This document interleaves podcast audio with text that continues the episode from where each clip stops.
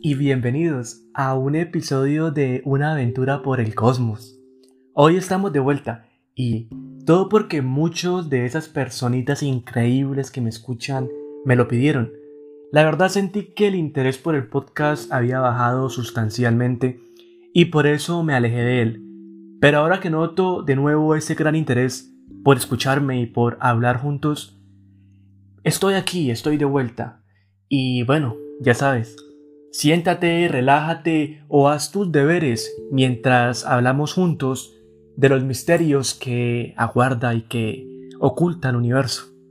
En primer lugar, quería comentarles una noticia o por así decirlo, una información que para mí me llamó mucho la atención. No sé si hace un par de semanas o hace unos cuantos meses, depende de si estás muy atento a las noticias que abarca el universo, la NASA y demás, se habló mucho sobre una nueva señal de radio de la cual provenía de un exoplaneta. Y claro, siempre que se habla sobre estos temas, viene la pregunta, ¿es una señal enviada por aliens? ¿Por vida extraterrestre? Pues no. Como suele suceder siempre, no es el caso.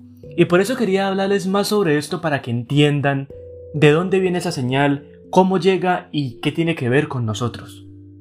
Un grupo de investigadores ha anunciado la detección de la señal de radio, la cual proviene de un exoplaneta. Aunque podría ser tentador pensarlo, no es una señal que haga pensar en la presencia de vida extraterrestre. En su lugar, es algo que apunta a que podría haber otra forma de encontrar mundos lejanos, muy muy lejos del sistema solar. Y bueno, como les comentaba, el título de esta premisa es una señal de radio como herramienta de descubrimiento de un exoplaneta. Los autores de este estudio han utilizado el radiotelescopio Low Frequency Array LOFAR en los Países Bajos para estudiar tres estrellas diferentes. Todas son conocidas por tener exoplanetas a su alrededor, tras recoger datos, compararlos eh, con diferentes observaciones, han podido llevar a cabo que esto habían llegado de Júpiter.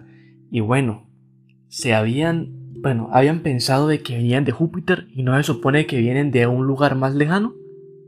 Para que se puedan, pues, por así decirlo, observar de mejor forma, se debe modificar estas señales de esos planetas y de esta forma se pudiera observar desde una distancia de decenas de años luz.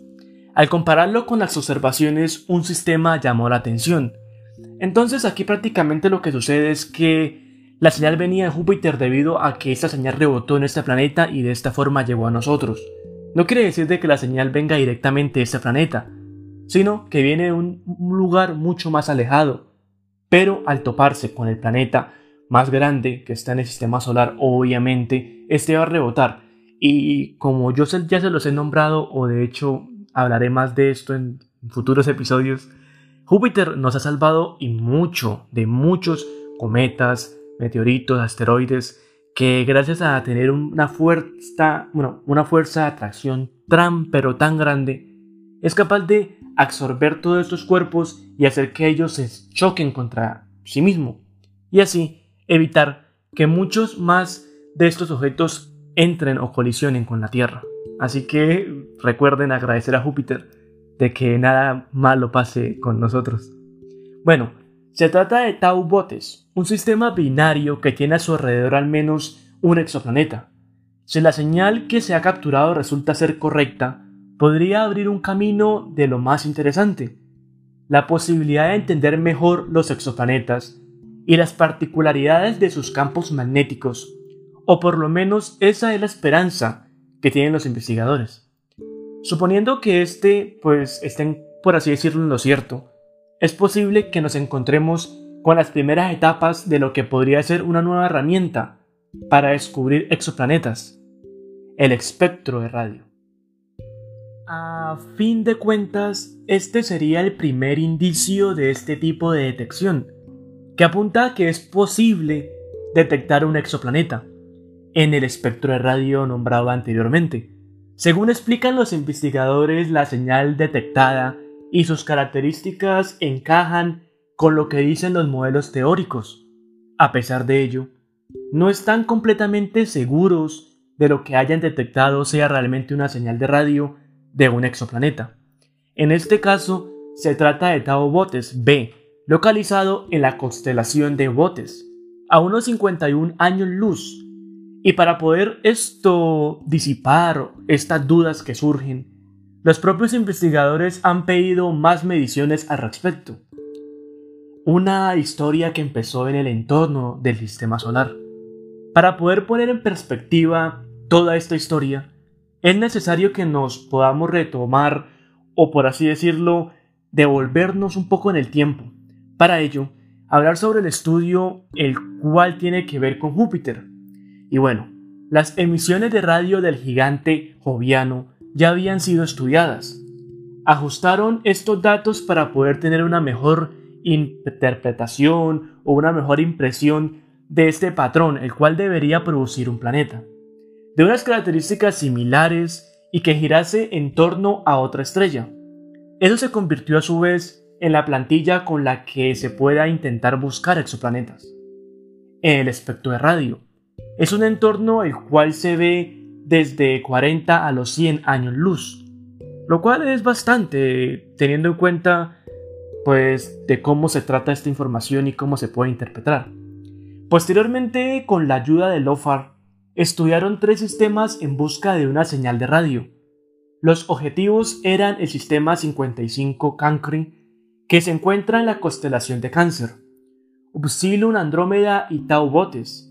Solo este último dio un resultado positivo. Tau Botes B es un Júpiter caliente, un planeta con una masa como mínimo cuatro veces superior a la de Júpiter y que se encuentra extremadamente cerca de la estrella, esta estrella Tau Botes, la primera de las dos estrellas del sistema. Tarda apenas 3 días y 7 horas y media en completar una órbita. O sea que prácticamente un año estando en ese planeta serían solamente 3 días. ¡Wow! ¿Cuántos años tendríamos en tan poco tiempo? La observación del campo magnético del exoplaneta permite entender cómo en su interior y en su atmósfera, cómo se comporta y cómo es en realidad por dentro del planeta.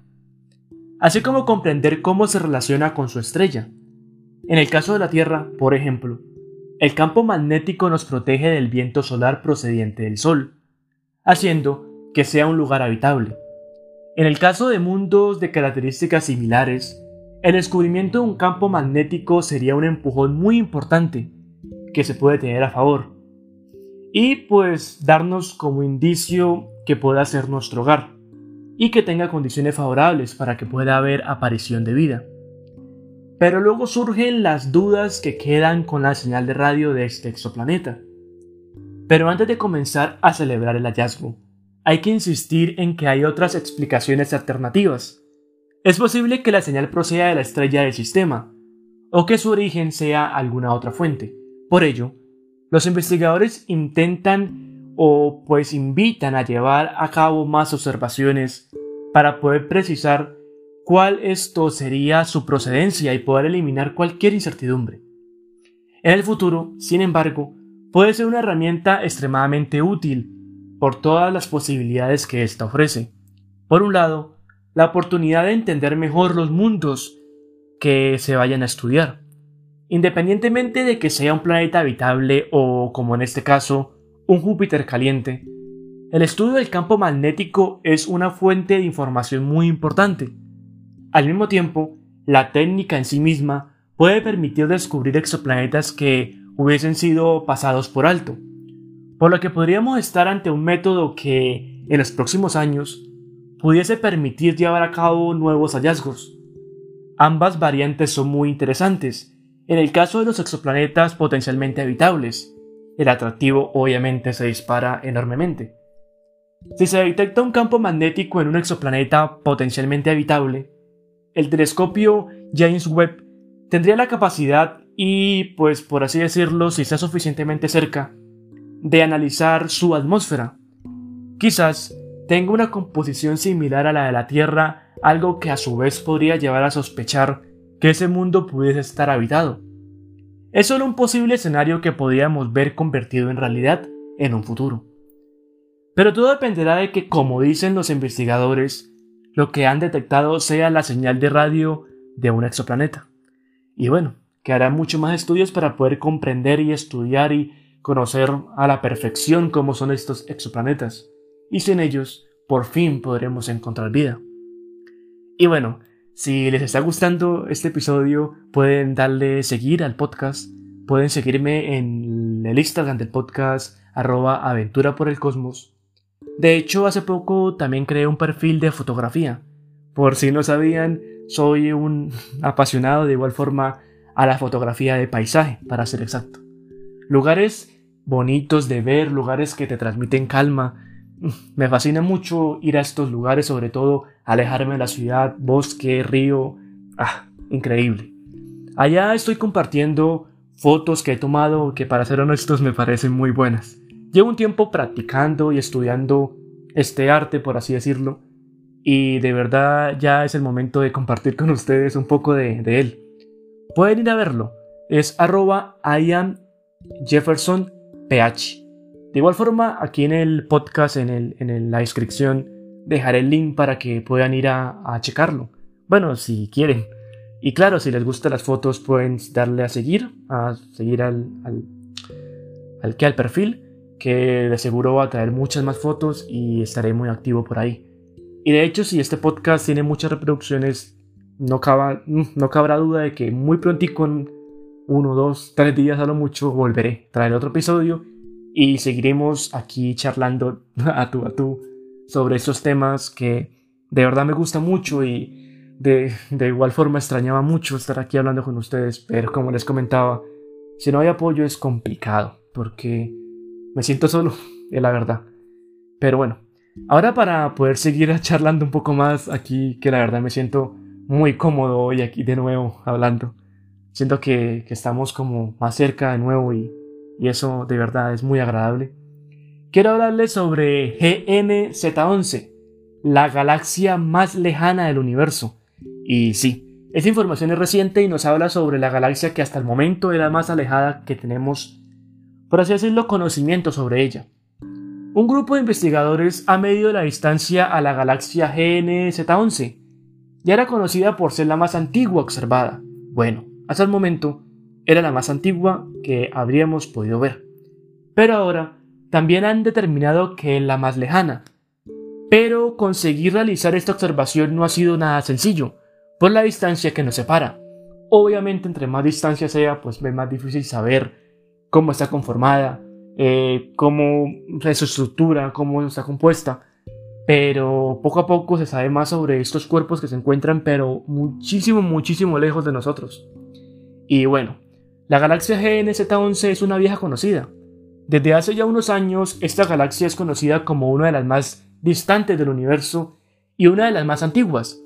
Ahora, un grupo de investigadores ha recurrido al telescopio Keck 1 para poder estudiarla más a fondo.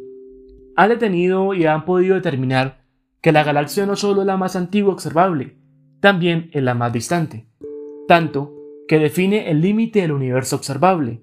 Los investigadores esperan que el estudio pueda permitir entender mejor los primeros instantes del cosmos, la historia de sus primeros cientos millones de años de haberse formado.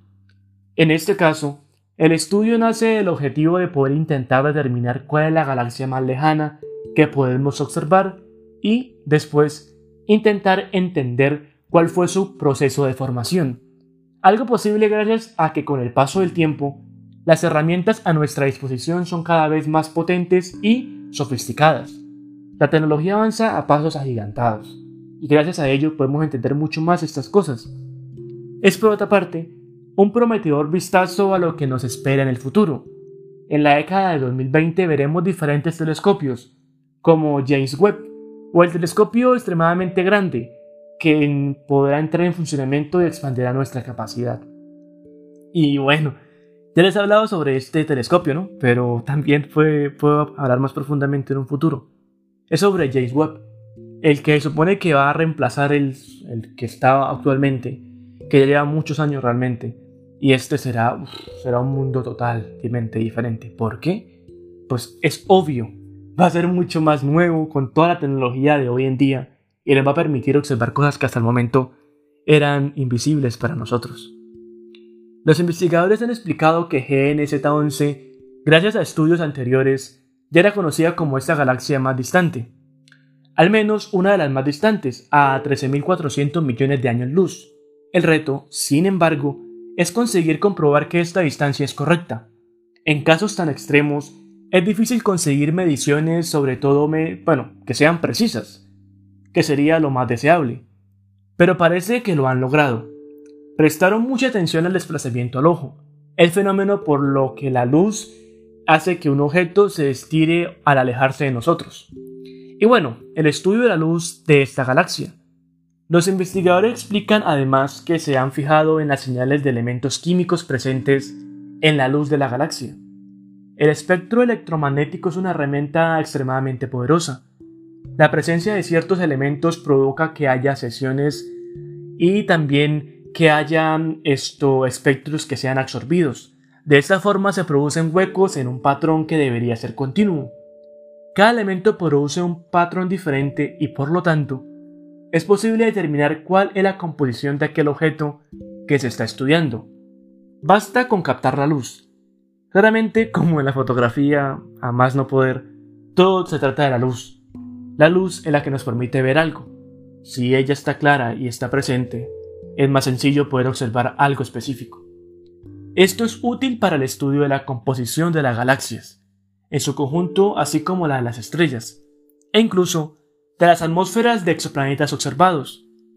Es esta misma técnica en esencia la que permite analizar la atmósfera de un exoplaneta con la esperanza de encontrar elementos que podrían indicar que estamos ante un mundo habitable. Algo en lo que el telescopio James Webb será muy útil. Sea como fuere, en este caso en particular los investigadores explican que pueden analizar la distancia a partir de las estiradas de esta luz. Es decir, en función de la estirada de esta luz y los patrones de estos elementos, es posible determinar que la distancia tiene que haber recorrido desde que inició su viaje hasta nosotros. En ese tiempo, por supuesto, hay que tener en cuenta la expansión del universo. Es decir, inicialmente la galaxia estaba mucho más cerca de nosotros que en la actualidad. En el caso de GNZ11, recurrieron a la observación de la luz ultravioleta, eh, donde esperaban encontrar la luz desplazada que se corresponde con la presencia de diferentes elementos. Y bueno, debemos hablar por último, bueno, para entender mejor, sobre las propiedades de esta galaxia. El telescopio Hubble fue capaz de detectar estas señales de la luz de GNZ11 en diferentes ocasiones. Sin embargo, los investigadores y los investigadores en sí indican que el telescopio no tiene la resolución suficiente para poder observar la presencia de estos elementos con claridad. Y aquí es donde llega el nuevo telescopio, que con él vamos a poder observar ese tipo de cosas mucho más detalladas. Así como, por ejemplo, tomáramos una foto con un celular de hace 10 años. No se vería casi nada. En cambio, si la tomamos con el último iPhone o el último Samsung, salen pero súper nítidas, ¿no? Ahora ya se podrán imaginar con este nuevo telescopio cómo se podrán ver todo ese tipo de cosas. Todas las fotos que logramos ver en internet de galaxias y estrellas ahora se verán de manera increíble, increíble. Y bueno, eh, ese telescopio, el cual es mucho más moderno y potente, si fue capaz de capturar la presencia, bueno, será capaz de capturar la presencia de estas galaxias, como ya les comentaba. Eh, bueno, tenemos que decir que el inconveniente de las distancias a estas escalas es que no podemos recurrir a las unidades habituales. Es necesario utilizar el sistema de medición de distancias en el espacio. El desplazamiento al rojo expresa con el valor z y los investigadores explican que se ha logrado obtener un valor el cual es 100 veces más preciso que el anterior.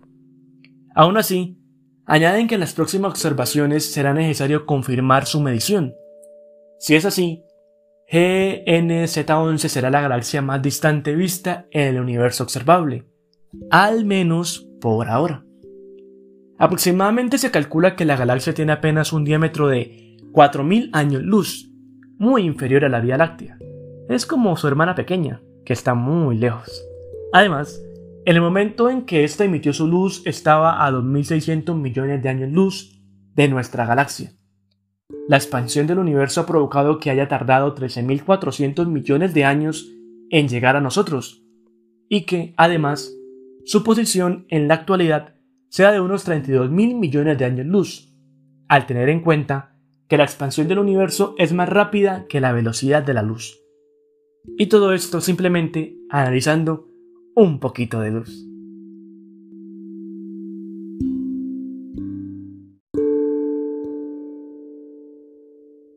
Y bueno, llegamos al final de este grandioso episodio, el cual me llena de mucha energía de volver a estar aquí de vuelta, de que pudiéramos charlar en estos 20 minutos, tú y yo aquí sin nadie más, o bueno, si estás con alguien, él también nos escuchó y ah, increíble, increíble. Eh, ¿Qué más tengo por decirles? Nada. Espero por favor que compartan el episodio con alguien, que lo publiquen en sus redes sociales si, si así gustan, si les gustó este episodio. Si quieren que, que venga más episodios de nuevo, de verdad eso me ayuda bastante. La idea es que más y más gente llegue aquí. Y pues en este tiempo el cual eh, no he estado presente, me han escuchado mucho de México. Agradezco mucho a la gente de México que está ahí presente. También a harta gente de España, lo cual me alegra gente de Argentina, Ecuador, Centroamérica, de muchas partes. Espero que ese público suba, suba y, y seamos una familia mucho más grande y podamos compartir más charlas como esta. Y ya no siendo más, de nuevo les digo que tengan una grandiosa, bueno, resto de semana, este episodio saldrá un jueves, así que tengan un jueves y un viernes increíble y un fin de semana maravilloso las mejores vibras para ustedes, les mando un abrazo gigante y espero charlar muy pronto. Chao, chao.